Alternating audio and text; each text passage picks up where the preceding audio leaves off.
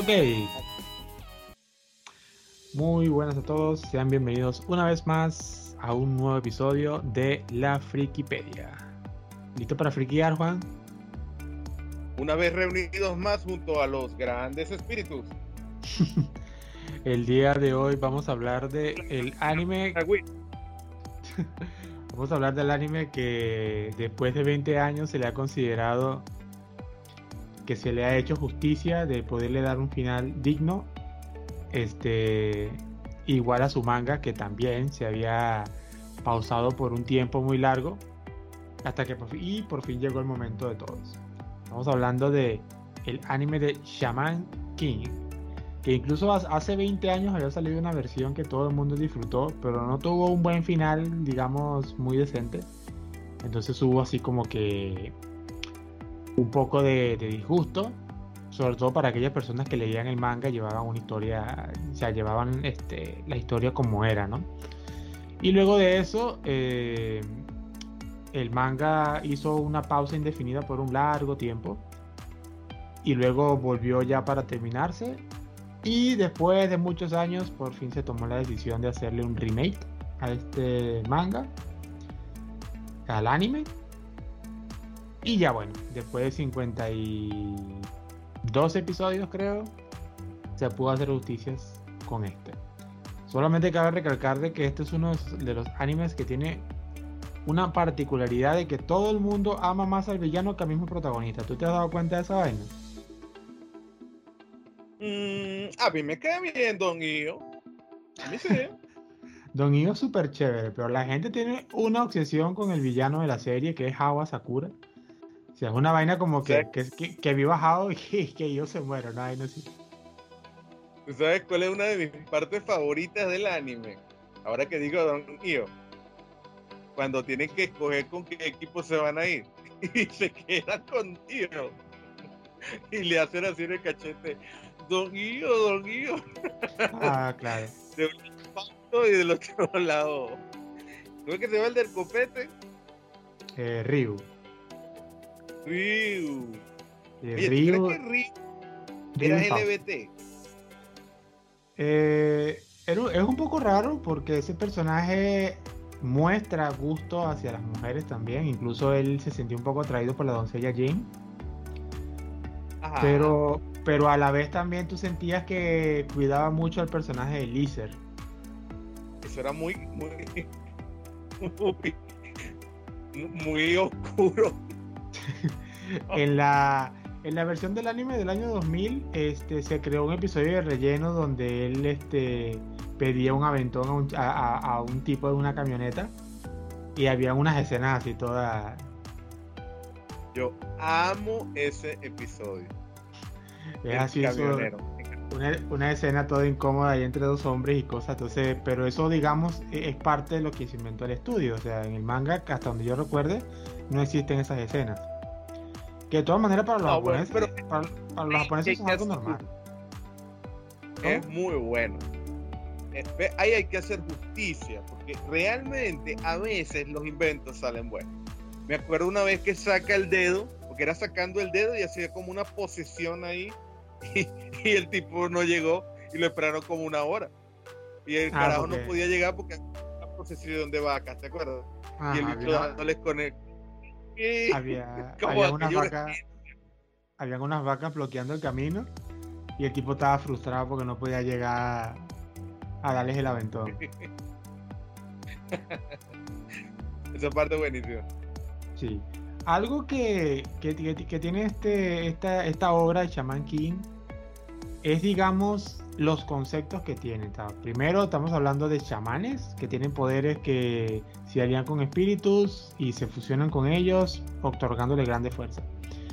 Pero este es uno de, de las pocas obras que se ve muy diferente porque el tema de las escalas de poder y esas cosas no es lo principal de la serie. La serie siempre se basa todo en lo espiritual que si en el corazón, en el concepto de la muerte y todo ese tipo de cosas, ¿no? No es el típico shonen, digamos, Dragon Ball, que como que entreno, me vuelvo más fuerte, mis superpoderes y ya está. Entonces, digamos que a veces eh, el público se ha dividido en Shaman King Porque muchos están acostumbrados a ver el género del shonen. Y, lo vemos así, ¿no? Como Dragon Ball, como Naruto, que todo es entrenamiento, eh, fortalecimiento, me vuelvo el papá de los helados y ya está.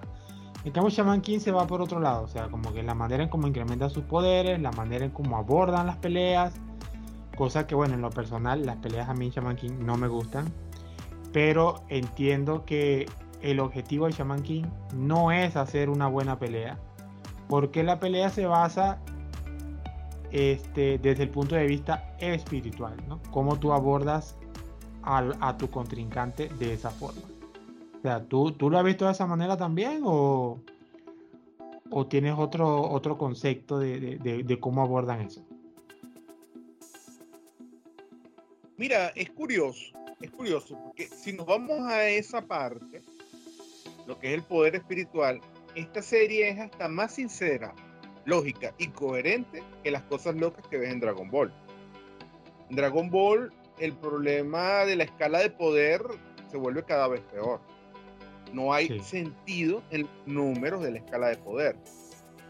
En Chaman King de una vez simplemente son muy sinceros y te dicen que el poder de Hao es demasiado superior. Eh, creo que él tenía como un millón, ¿verdad? Millón quinientos. Ajá, de poder. Y lo, el protagonista, si acaso llegaba como que era 100 mil o a 10 mil. tenía, 17 mil. Ah, bueno, 17 mil. El protagonista. O sea, no tenían chance. Y la serie no es que se inventa un chance, no, es que no tienen chance. Y la serie es franca con ese hecho. No hay chance. en ese sentido. Sí, sí, sí. En ese sentido.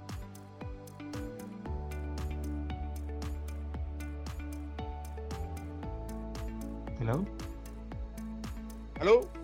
Ajá, sí, ya. No, no, que en ese sentido es totalmente coherente. La serie no tiene, no tiene power-ups que se sacan del forro, que sí los hay, sí los hay, pero nunca logran siquiera alcanzar al malo. No. Así que bueno. Literalmente ni Dios tenía suficiente poder para vencer al malo. Es que eso, eso, eso es lo particular que tiene la serie, porque de una buena vez te están diciendo que el villano siempre va a ser más poderoso que tú. Y la serie se encamina para poder salvar al villano. Porque al final todo se basaba en eso. El villano fue, es una persona que tenía una existencia más de mil años, eh, reencarnó más de 130 veces, su poder se iba acumulando porque en el concepto de, los chamanes, cuando regresas de la muerte, regresas más fuerte, como el poder espiritual y todas esas cosas. Y una persona que reencarnó más de 150 veces, este, tiene un poder inmenso. Entonces, la maldad del, del, villano este, hace que su corazón haya quedado totalmente manchado, eh, quería el exterminio de todo. Y al final el protagonista lo único que su objetivo es ayudar a purificar el corazón del mal. Entonces eso es algo muy fuera de, serie, porque siempre estamos acostumbrados a ver el típico shonen de que yo voy a entrenar para derrotarte. no para ser orgulloso. No, no para hacerte cambiar de opinión. Y sobre todo la purificación de un corazón a través de la espiritualidad. O sea, eso es un concepto que digamos, yo creo que hasta ahora no se ve mucho. Entonces yo creo que lo ha hecho muy llamativo, pero a la vez un poco raro de que la gente pueda entenderlo. Porque yo he visto como, muchas comunidades están divididas. Hay gente que no le gusta porque no entienden ese concepto. En ese sentido, eh, la serie eh, tiene su propio, su propio nivel, su propia clasificación porque nunca se nos olvida un pequeño detalle. El protagonista y el malo son la misma esencia. Son la misma alma. Así que ¿Cómo te pones tú a pelear una cosa o la otra cuando en realidad ambos son seres complementarios? De hecho, creo que la existencia del protagonista, que es Io, es una de las pocas cosas que Hao, el malo, no previó. Él no previó que su alma se iba a fragmentar. Y tal vez esa fue la voluntad de los grandes espíritus, fragmentar el alma de Hao, para que tuviera la oportunidad de tener una redención. Tuvieron que pasar mil años para que se diera ese momento. Los tiempos del día de, los grandes espíritus son perfectos. Es correcto. Y de hecho, también es muy interesante de la serie, y ahí deberíamos empezar a hablar un poco más del malo en profundidad, que el malo no es un malo maloso. Él simplemente no se siente humano él desprecia a la humanidad. Y desprecia a la humanidad porque tiene buenas razones para hacerlo. El primer poder que Howard recibió fue el poder de leer las mentes y los corazones. Y lo que él veía en la mente y en el corazón de la gente hizo que él cambiara. Eso lo perturbó profundamente. Claro, también, te, también, también te ponen que, sea, en esta serie de Shaman King, de que gracias a su poder, el poder ver los, los, pensamientos de la gente y ver a través de su corazón, también el egoísmo que muestra la gente, todos estos sentimientos malos, se materializaban en demonios. Entonces, él, entonces Hao no empieza siendo un chamán, él empieza siendo un omyoji, que, que purificaba a todos los espíritus y esas cosas. Entonces digamos que era una cadena interminable para él ver cómo él se encargaba de exterminar a estos, a estos Oni, a estos demonios, y de que esa guerra nunca iba a terminar, porque la gente nunca iba a parar de tener malos sentimientos.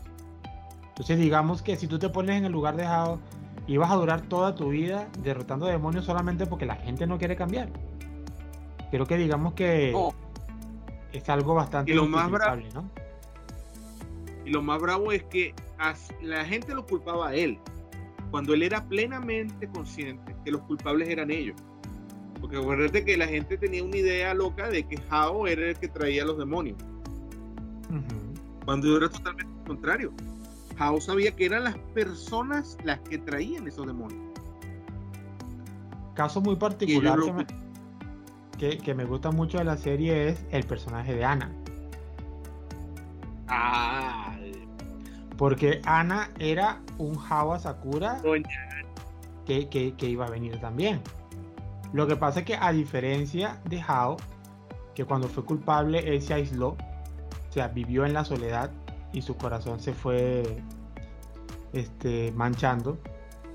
Ana, Ana, perdón, este, sí conoció a alguien que tuviera para ella y no le permitió que su corazón se cerrara.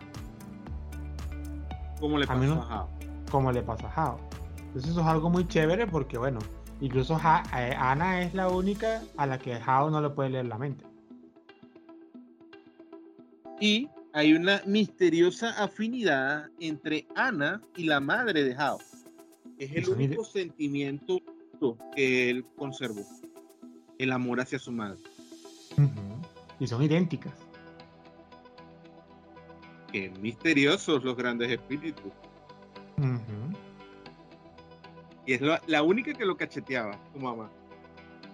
Exacto, e, es que Hao, incluso la única persona que respetaba era su madre y e incluso casi ya no le recordaba, incluso hasta, hasta cerró su corazón hacia, hacia, su, madre, que incluso el desenlace de la serie es ese, cuando él, cuando él por fin, al purificar su, su corazón, la vuelve a ver. Ella lo quería ver. Entonces, todos esos conceptos, sobre todo al final de la serie, que bueno, que iremos hablando un poco más adelante, este, son unos conceptos bastante, este, bastante profundos, ¿no? sea, desde el punto de vista espiritual. Pero antes de irnos al desenlace de esas cosas, vamos a hablar de los personajes. Porque yo sé que cada quien tiene su personaje favorito y todas esas cosas. Lo, tiene un, eh, Shaman King tiene una, una gran variedad de personajes. La realidad creo que cada quien es muy único y la sinergia que hay entre los personajes es muy bueno. Como todos, como toda serie shonen, siempre el protagonista va a tener su rival. En este caso tenemos a Len Tao. Pero. Len, señorito. Señorito Len. Ahora, el tema es. De los personajes este, principales que, que, mueve la serie, ¿cuál es tu favorito? Wow, hay muchos que me gustan. Me encanta Ana, eh, me da mucha risa las cosas locas de Ryu. Eh, mm, ¿Te puedo decir cuál es mi menos favorito? Sí, ya me imagino, ya me imagino cuál es. ¿Cuál, cuál, cuál? Chocolate. La risa, de la risa. es que nunca me gustaron sus Bueno, demasiado mal. Déjame decirte que el personaje de Chocolate este, está hecho para eso, ¿no? O sea, este, es un personaje que tiene chistes malos, pero el concepto que le dan a Chocolate me gusta mucho porque, claro, el manga es mucho más explícito que el anime, siempre lo, siempre, siempre lo será. En las, incluso las dos versiones de anime siempre ha estado censurado. Pero en la este nueva pues, versión también. El personaje. Pesa mucho más de dónde viene Chocolate. Sí, entonces tú te das cuenta que el personaje de Chocolate era un asesino. Un asesino. Un niño asesino. Un niño asesino y es un cambio muy brusco el que él tiene de ser un asesino a sangre fría a ser alguien que ahora quiere alegrar el corazón de las personas mediante la comedia. O sea, es un gran cambio que él tiene allí. Ese, es algo que me gustó muchísimo. Y hay algo que los dos animes, este, por alguna tenía razón. Bueno, el primer anime sabemos que no lo adaptaron porque no, el manga no estaba completo pero el remake tampoco se dignó a, profundizar en eso. No sé por qué, lo prefieren hacerlo más rápido. Pero cuando Chocolate tiene su último power up, para él fue bastante complicado porque él tenía que buscar una manera de redimirse. Pero incluso los espíritus que le iban a otorgar su poder le decían, ¿cómo lo vas a hacer? O sea, ¿cómo tú limpias los pecados que hiciste? Es por eso que su visión de ver más allá se le quita y él queda ciego a cambio de eso, o sea, él sacrifica su vista. Fue lo, fue lo único que él pudo este, sacrificar. Porque si te das cuenta, todos los pecados que él hizo de matar a gente a sangre fría, eso era algo que ningún Dios te iba a perdonar. Fue un acto de constricción. Exacto. Entonces, por, eso, por esa parte me gusta mucho eh, la construcción que tiene el personaje de Chocolate. Y termina incluso siendo más poderoso. Lo que pasa es que, claro, en la primera versión lo pusieron más payaso de lo que era. Y bueno, en esta segunda sí se ve, pero esa parte que era tan importante para él, ese, esa, ese cierre, bueno, no cierre, no, ese, ese ciclo que, que, él cierra acerca de, de, su redención, tampoco lo animaron, ¿no? Entonces, todo, todo aquel que esté interesado puede leer el manga y verá exactamente cuál, fue la resolución de Chocolate sea que de verdad es algo que recomiendo muchísimo. No es mi personaje favorito, pero sí lo defiendo porque de verdad que es muy bueno. Y bueno, ¿cuál es tu favorito? Mi favorito, yo diría que es Joro Eso sí no me lo esperaba. Joro. O sea, mi, favorito es Joro primero porque, bueno, por el tema de que siempre me han gustado los personajes que, que manejan el hielo y esas cosas pero también porque es, el personaje que más le cuesta avanzar. Porque no quería aceptar quién era realmente. Y al final que lo logra se vuelve uno de los más poderosos también. Entonces había ese misterio, ¿no? Joro Joro se veía como alguien débil, pero resulta que su debilidad se debía a otra cosa. Y cuando por fin él es honesto consigo mismo, pues sus poderes se liberan mejor. Entonces eso es lo que me agradó muchísimo de ese personaje. Yo decía, algo esconde este personaje hasta que se descubre el porqué. Entonces, me gusta mucho. El personaje de Lentao también me gusta bastante. ¿Cómo? ¿Te spoiler completo? O sea, lo que pasa es que Joro Joro no se llama Joro Joro, él tiene otro nombre. Para que no, no, recuerdo. Lo que pasa es que él abandonó ese nombre porque cuando era más niño él se había enamorado de una niña y entonces su familia no le permitía estar con ella, que no sé qué. Y entonces la niña que él conoce, que lo, que lo estaba ablandando a él, digamos, que lo estaba apartando de su camino chamán, este, él la abandona y entonces resulta que la niña tratando de buscarlo se perdió en el bosque que era muy helado y terminó muriendo congelada. Entonces él carga con esa culpa de que ella murió por él. Por su culpa. Entonces a partir de ahí es por eso que su personalidad cambia y no adopta su nombre real, sino que se cambia a Jorjor. Y que después descubre que su espíritu acompañante era esa niña que siempre estuvo con él. Y esa es, digamos que la máxima revelación. O sea, él haber también tipo Hao, haber, haber, haberse encerrado, esos sentimientos no le permitía ver que su espíritu acompañante siempre estuvo con él, que era la niña. Pero ella sí sabía. Claro, ella siempre estuvo ahí para él. Lo que pasa es que como él no abría su corazón, no podía verla. Entonces, ese también es un muy buen cierre que tiene Jorojoro en, en, ser el mismo, ¿no? Que digamos que por eso que. esa raza espiritual que eran como unas hadas, en realidad eran espíritus humanos. Bueno, en el caso de Jorojoro sí. Caramba. Entonces, eso es lo chévere que digamos que, tiene Shaman King. O sea, él siempre andan con resoluciones y, redenciones. Que los personajes se aprendan a perdonar y que poco a poco su corazón se purifique para vivir la vida plena, que es lo que en verdad debería tener un chamán. Porque un chamán es aquella persona que, digamos, un, chamán es alguien estoico. Sí, sí. Entonces, el camino al estoicismo no es nada fácil perdonarías a alguien tan cabezadiñame como Lisa? Bueno, Lisa, digamos, es el personaje más complicado que tiene Shaman King. Porque es el más inseguro y es el, que es el que ha hecho que tome las peores decisiones de la serie. Pero también, lo, también logra redimirse, ¿no? Lo que pasa es que su camino fue bastante molesto. Y por eso, para los fans, es uno de los personajes más odiables que hay de pana. O sea, no es ni siquiera de esos personajes que amamos odiar. Simplemente nos cae mal, pues, y ya. Nos cae mal y lo vemos redimirse y, y nos da igual. Como que, ay, sí, qué bueno. Exacto. Qué bueno, ahora, ahora eres mejor, me, sigues cayendo mal. Cállate. Una cosa así. Algo que me parece muy interesante es el tema de la tribu Apache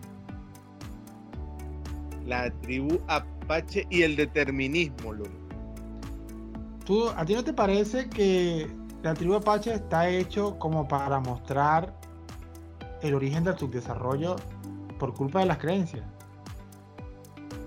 Es correcto, porque ellos creen como que el destino es algo que está escrito y nada lo va a cambiar.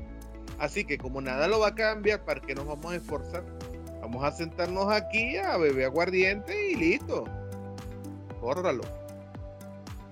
Cuando yo estudiaba, este, cuando yo estudiaba psicología, o sea, en la universidad y, veía los cursos de antropología, recuerdo que habíamos mucho ese tema sobre cómo la religión o otro tipo de creencias o el, o el animatismo, o sea, todo, todo, aquello que, nos hacía depender de otro, era el principal, era la principal razón de su desarrollo de un país. Entonces, algo así venía representado el tema de los apaches. O sea, ellos no podían ver más allá porque tenían una fe ciega en la voluntad de los grandes espíritus. Sí, porque ellos están viendo que lo que tienen es una gran y aún así no hacen nada. Y creo que la, parte más interesante de la serie es cuando ellos revelan que ellos conocen el verdadero poder de Hao y creo que es la hermana de Jorojoro. Ella viene y les dice, ustedes han sabido todo este tiempo que Hawa Sakura es la persona que prácticamente va a ganar el torneo de chamanes.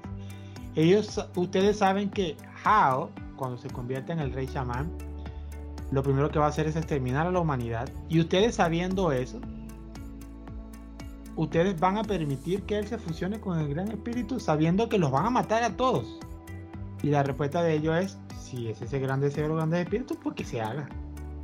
Y dicen, pero ustedes tienen el poder de detenerlo. Porque después se revela que para poderse fusionar con los grandes espíritus, Hao tiene que ser un ser mortal.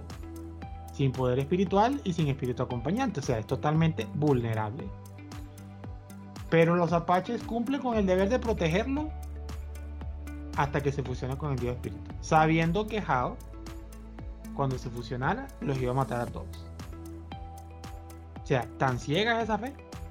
Entonces es un tema bastante, digamos, polémico, ¿no? O sea, porque hay gente, tenemos, tenemos el caso de la religión, que la religión pues se respeta, pero es un tema bastante debatible.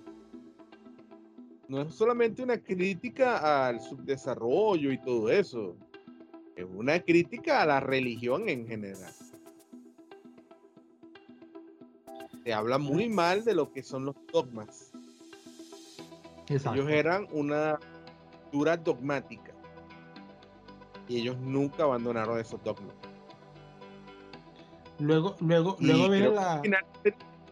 ¿Verdad? Qué, loco. Qué loco.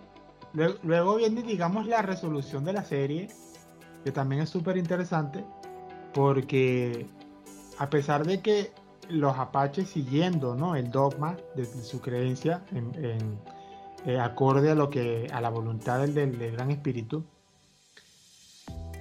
luego Vemos que Hao, cuando se convierte en el rey chamán, no extermina a la humanidad y su corazón se logra purificar. Entonces viene, viene el otro tema. ¿Será que en realidad la voluntad del Gran Espíritu era que solamente el Gran Espíritu era la única entidad capaz de purificar el corazón de Hao? Y por eso es que permitieron que todo eso pasara. Lo que pasa es que ahí te pondrías a pensar una cosa. En la serie, los grandes espíritus vienen a ser una representación de lo que nosotros llamaríamos Dios. correcto. Y en esa serie ellos te plantean como que la voluntad de los grandes espíritus. Y ahí te preguntas tú, ¿los grandes espíritus ven el futuro? ¿Están limitados por la visión de la vida presente? ¿O los grandes espíritus ven el pasado el futuro y el presente como una sola cosa. O sea, es el determinismo, es el destino. Ellos sabían que esto tenía que suceder así, así, asado, por una razón. Sí. Ese es el, gran tema, ¿no? De la voluntad. Había que seguir la voluntad de los grandes espíritus.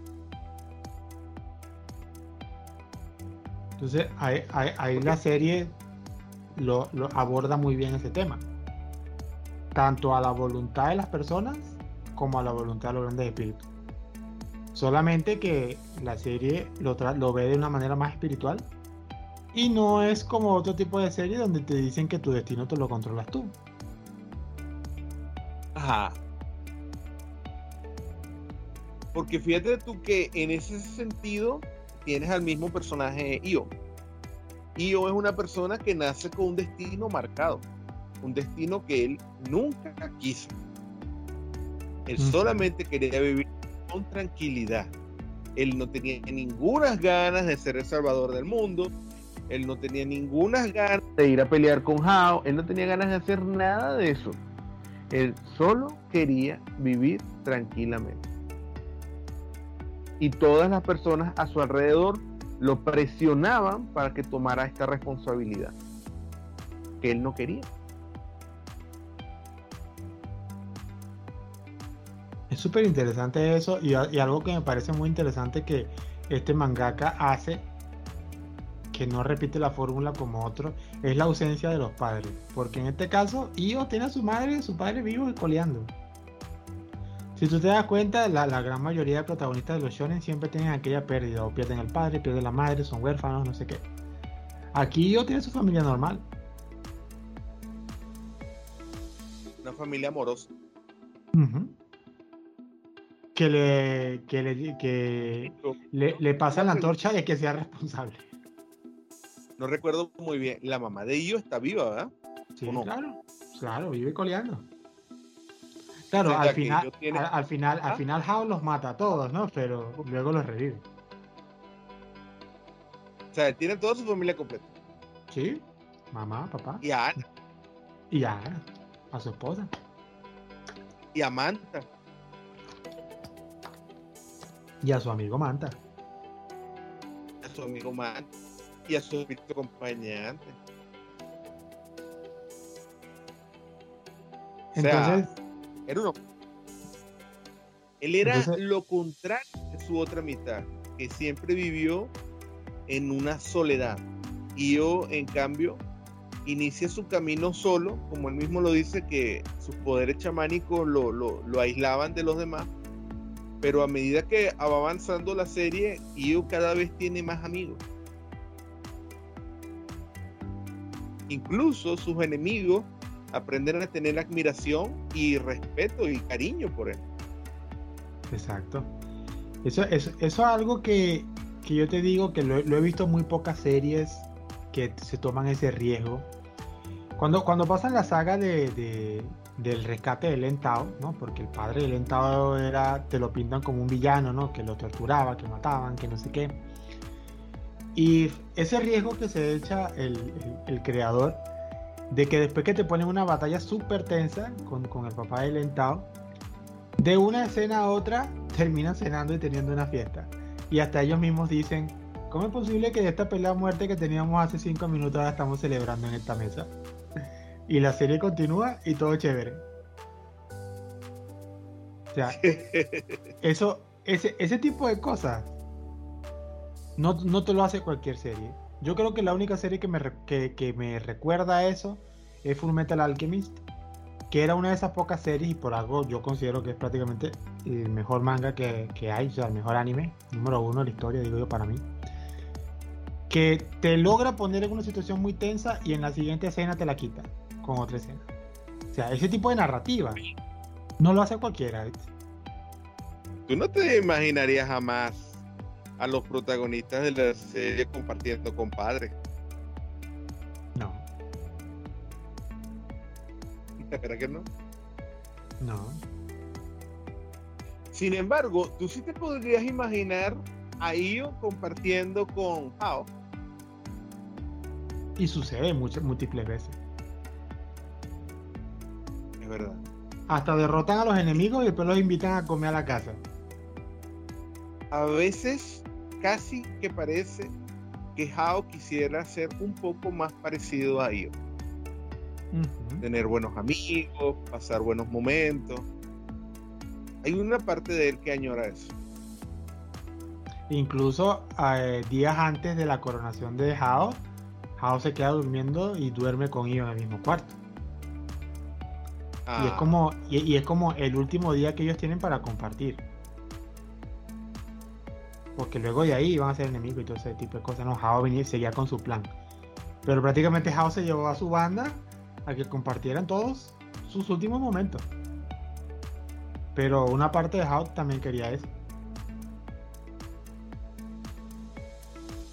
Es que Hao realmente es una persona muy compleja. De hecho, ¿te acuerdas?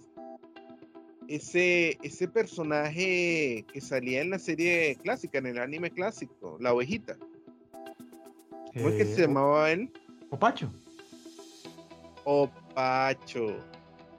Cuando él le responde mal a Opacho y Opacho se asusta, a Jao le impresiona que, que Opacho se asustara de él.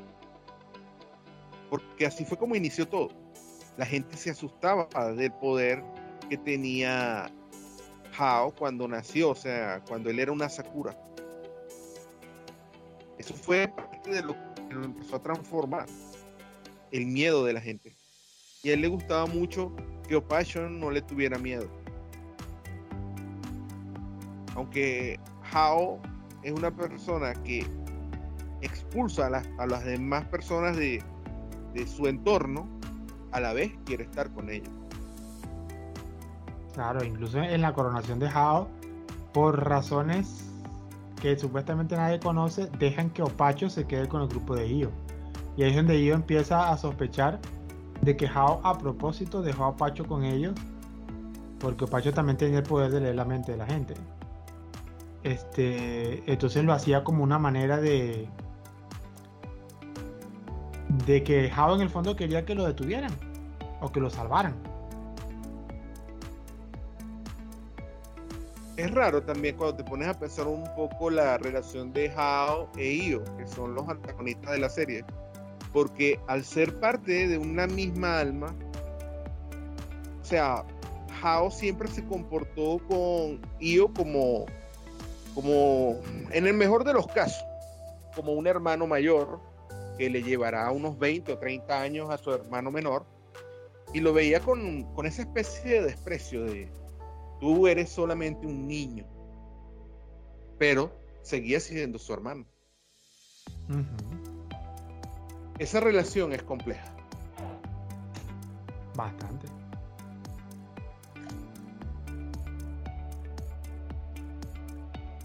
¿Qué opinas de Doña Ana? Hablamos de ella, pero no hablamos mucho.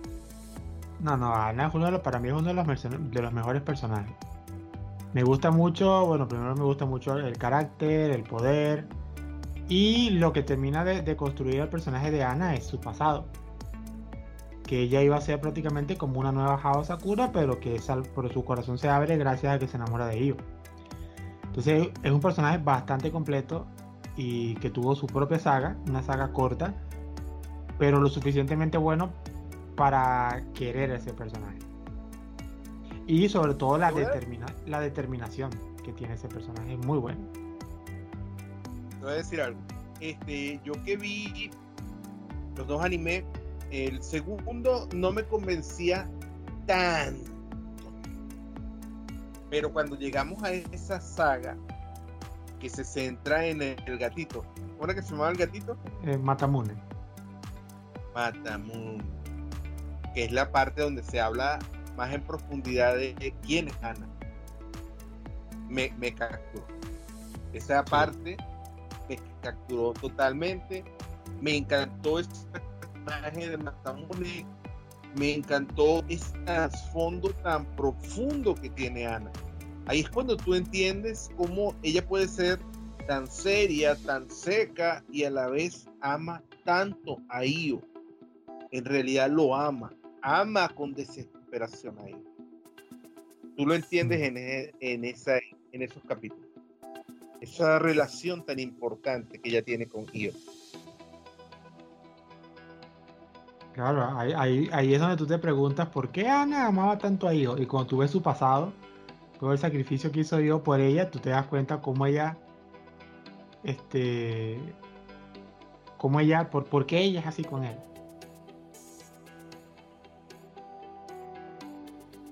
Por cierto, hay una parte donde queda implícito que es como la primera vez de, de Ana con Io. Ah, sí. es graciosa la parte de Amidamaru cuando le dice el otro espíritu. ¿Cómo era que se llamaba? El, el, el que era una iguana. Ah, Tocaguero. Tocaguero le dice, y qué raro que no andas con Io él no haya como decir que no, podía estar con él porque necesitaba estar en privado. Sí. Ah, sí, esa parte. ¿Sabes la impresión que me dio? Que en cierta forma fue una despedida por si no volvía. Porque yo tenía muchas dudas, muchas dudas si iba a lograrlo. Pero, pero, hay algo más ahí para mí. Y es que recuerda que Io es parte de la dinastía Sakura, que es como una cuestión muy especial dentro de, ese mundo de Shaman King en, Japón.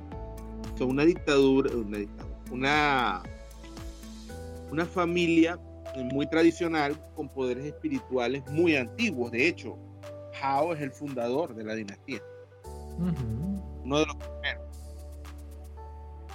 Y en cierta forma me dio la impresión de que Io embarazó a Ana. No sé por qué, me dio esta impresión. Me imagino que no fue así. No, no creo. Este, no recuerdo los cálculos. Bueno, al final de la serie te presentan al hijo de Io, que incluso, por si acaso para los que no sabían, eh, Shaman King ya incluso ya, ya se aprobó el proyecto de crear este, la, continuación de la serie, pero esta vez el protagonista es el hijo de Io. Que creo que en manga sí estaba, pero creo que nunca me animé a leerlo. Pero ya ese proyecto está encaminado. O sea que la continuación no va a ser sobre las aguas termales del Fumarí. No. Esta vez va a ser ah. este, el, hijo de, de Iyo. Cosa que creo que ya existe manga, lo que pasa es que sí, para mí como que, ah, me gustó el final de Shaman King, lo voy hasta ahí y no, no, no me quise como que explayar, ¿no? Para leerlo. Pero sí sé que existe eh, una serie este, basada en el hijo de Yu Sakura. Así que bueno, si se animan a ver Shaman King o ya lo vieron y no sabían sobre esto, o se esperan la, el, que se inicie este anime nuevo, o van y ven el manga. Sea, igual. Tú sabes una pequeña historia que me gustó mucho, la de Amidamaru y su mejor amigo. Mosque. Mosque. No sé por qué siempre pensé que Mosque estaba destinado a estar con, con Manta. ¿A ti no te dio esa impresión siempre? Mm, honestamente no. No sé, a mí sí me daba la impresión, porque es como que a uno siempre le dio la impresión, a mí me dio la impresión de que en cierta manera Manta tenía poderes espirituales también. Pero no estaban como muy desarrollados. Y esa relación tan cercana entre Amidamaru y Mosque era un paralelismo de la relación de, de Io con Amidamaru, precisamente. Con, con Manta, que digo. Sí, bueno, por esa parte sí. claro que, que yo Harusame. Harusame. No, no, la historia de ellos es muy buena. ¿Sabes también que me gustó de esa historia? Es que al final Mosque se va y no, no habla con Amidamaru. Ah, sí. Y Amidamaru como que bueno, él es así. No, de, verdad que es muy chévere. Entonces nosotros podemos ver, bueno, algo que, no se nos escape. Eh, son, digamos, las personificaciones de, diferentes creencias, ¿no? En Shaman King podemos ver, por ejemplo, a los, bueno, el nombre original es Ex-Loss, pero se le conoce en Latinoamérica como los soldados X. Ellos, ellos vendrían siendo como una representación de lo que es catolicismo, ¿no? Sí. Y otra, ¿sabes otro detallito muy interesante que nos trajo? Que, nos lo trajo, porque yo no recuerdo eso, ese detalle de la serie vieja. Y es que Los Ángeles están basados en automóviles. Sí. De automóviles de lujo. El, el Oversoul, los Oversoul de ellos son automóviles el loco. Y de hecho, el diseño de Los Ángeles, que es como un diseño mecha, es uno de los mejores diseños de la serie. Siempre era impresionante ver a Los Ángeles. Sí, y es este, y es un poco cómico y como que duro a la vez, que el fundador de los soldados X era un lacayo de Howe. Lucifer eh, era el ángel de él. Ajá. Y, Oye, se, llama Lukis. ¿Ah? ¿Sabes la serie clásica? Lukis, sí. Pero yo no recuerdo que le hayan dado ese trasfondo. No, no, no se lo dieron porque lo que pasa es que en la, animación del año del 2000, este, la serie solamente es fiel hasta cuando ellos van a empezar a viajar a buscar la aldea Apache. A partir de allí todo cambia. Entonces el trasfondo de Lukis, por ejemplo, pasa muchísimo después. Y en los estudios de animación no tenían el material, porque eso no lo habían, no lo habían, no habían pasado. Pero qué interesante que el mangaka sí lo sabía. No, claro. Y no se lo dijo a nadie. No, no, no. ¿Tú te imaginas un mangaka viendo cómo hace su serie de animación y no le dice a nadie qué es lo que realmente iba a pasar? Sí, sí. Por eso es que, digamos, el, anime del 2000 es, muy querido, pero a la vez cuando conoce la historia real, o sea, cómo es el manga y ahora esta nueva adaptación, tú dices, bueno, me quedo con la nueva porque, eh, porque tiene más sentido, ¿no? más bien la, el anime anterior hizo muchos esfuerzos para darle una conclusión a la serie, pero lo hicieron a su manera y después que ves el original te quedas como que, bueno, sí, faltaron muchas cosas que hacer. Fíjate que ese mismo tema lo tocamos en el primer capítulo de, del podcast, cuando hablamos de la serie Claymore, ¿te acuerdas? Ajá. Que tampoco tuvo final conforme al manga, porque es que el manga no existía en ese momento, pues. El, final no existía. Ahora, qué bonito cómo esfuerzan por hacer historia.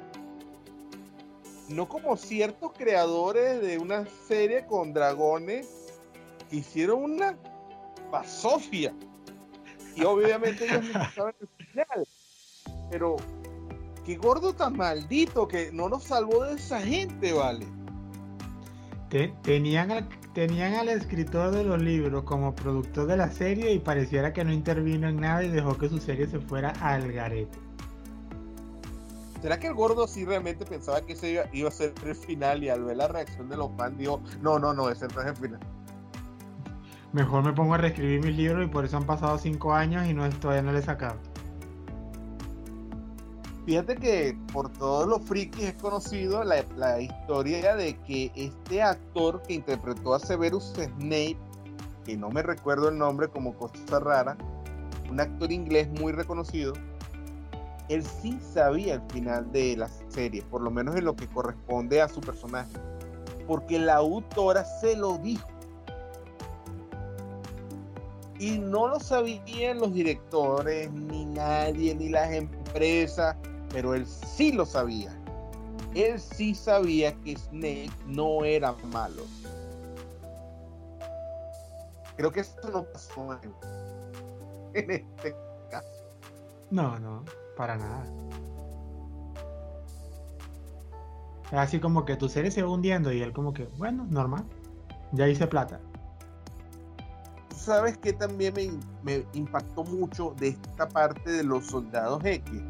Entonces, Clow, la crudeza de, las historias que tenían que ver con ellos. Recuerdo mucho, me impactó mucho, fue una escena muy, muy fuerte. El final, cuando el espíritu del fuego devora a, a Shamash, ¿te acuerdas? Qué escena ah, tan brutal. Esa pasa en la vieja, Sí, sí, eh, lo devora vivo. Y realmente sentiste el nivel de maldad de Brutal. Pero brutal, brutal, brutal. E incluso, bueno, el Hao, el del manga y el de la nueva versión incluso es, es más tirano. Es más frío bueno, la forma en la que asesina sin ningún sentido a la, a la, a la aborigen, ¿te acuerdas? Ah, Lili Lala. Lili Lala. es, tan sin sentido que la haya matado. Sí, y lo hace con la frialdad, la más de la frialdad. Sí. Y le incinera el cuerpo y todo, así como que para que su alma no, no renazca, no haga nada sea, qué bien representado estaba la, sensación del fuego, la, representación del fuego que era el espíritu del fuego. Cosa al que lo consume todo. Claro. De verdad que Shaman King es una serie que impresiona muchísimo. Este, no, puede, no, nunca llegó como a escalar para convertirse en el rey de los shonen pero sí es una obra bastante querida que merece la pena verla. O sea, yo en lo personal, si, si de repente alguien nunca la ha visto, a pesar de que dimos todos los spoilers que hay, o si no la habían visto desde este punto de vista, pues este, podemos concluir que es una serie muy querida. Nunca fue una serie eh, con el propósito de alcanzar la cima de las mayores ventas o algo así. Pero, este, es una serie bastante entrañable. Y creo es ese tipo de serie de que tú puedes ver una, de otra, una y otra vez y no te cansas. pues. Es así como que son, La- pocos, a- son pocos animes que, que, que, que logran eso. Que tú de repente digas, ah, mira, pasa, están pasando este capítulo y te quedas viéndolo y, y te sientes cómodo. Ver la serie es visitar a un viejo amigo. Exacto. Muy, pocas series hacen eso. Por ejemplo, Dragon Ball también tiene ese mismo efecto. Que tú, puedes, tú, ver, tú puedes ver un capítulo de Goku pequeño y de repente dices, ah, mira, sí, este fue el capítulo en el que, no sé, derrotaron, derrotaron a la patrulla roja. Y tú te quedas viéndolo y te, te da nostalgia y, y lo ves como si lo estuvieras viendo por primera vez otra vez y te alegra de haberlo visto. O como pasa con los Simpsons con la, con la, con la temporada vieja. ¿Cómo? Directo al centro de la infancia. Correcto. Y lo mismo, eh, ah, un efecto parecido tiene, tiene los capítulos de Los Simpsons sus primeras temporadas. No importa cuántas veces tú lo veas, te sigue dando risa la misma escena, te sigue sintiendo cómodo viéndola. Algo así. O sea, Shaman King es algo así parecido. Tú, Bueno, los fanáticos de los Simpsons prácticamente tienen un idioma de memes. Sí, sí. Todo aspecto de la vida puede ser reflejado en un meme de los Simpsons. Ujú. Y en todas las referencias que existen. Es correcto. Pues bueno, entonces Shaman King, una serie recomendable, el que, no haya visto puede irla a ver, no importa. Seguro se le van a olvidar los spoilers que acabamos de decir acá. Y el que la, y el que la vio, pues le recordamos que es una muy buena obra. Bastante disfrutable. De repente, nuestra próxima tarea de friquear será ver qué fue lo que pasó con esa, con, con esa continuación que sacaron sobre el hijo de Io. Para ver qué tal, qué es lo que cumple. Si de repente si da la talla o no. Pero eso ya lo averiguaremos y lo conversaremos en otro episodio. Entonces, muchas gracias por habernos Nada, pues, escuchado. gusto. Asimismo. Muchísimas gracias por escucharnos una vez más. Como saben, mi nombre es Ray Luna, acompañado de mi compañero Juan Estudillo. Y con esto nos veremos en un próximo episodio. Denle like y compartan. Es la voluntad de los grandes espíritus. Cualquier, co- cualquier cosa, sabemos que la página se llama La Frikipedia Podcast en Facebook. Y con todo eso, nos despedimos.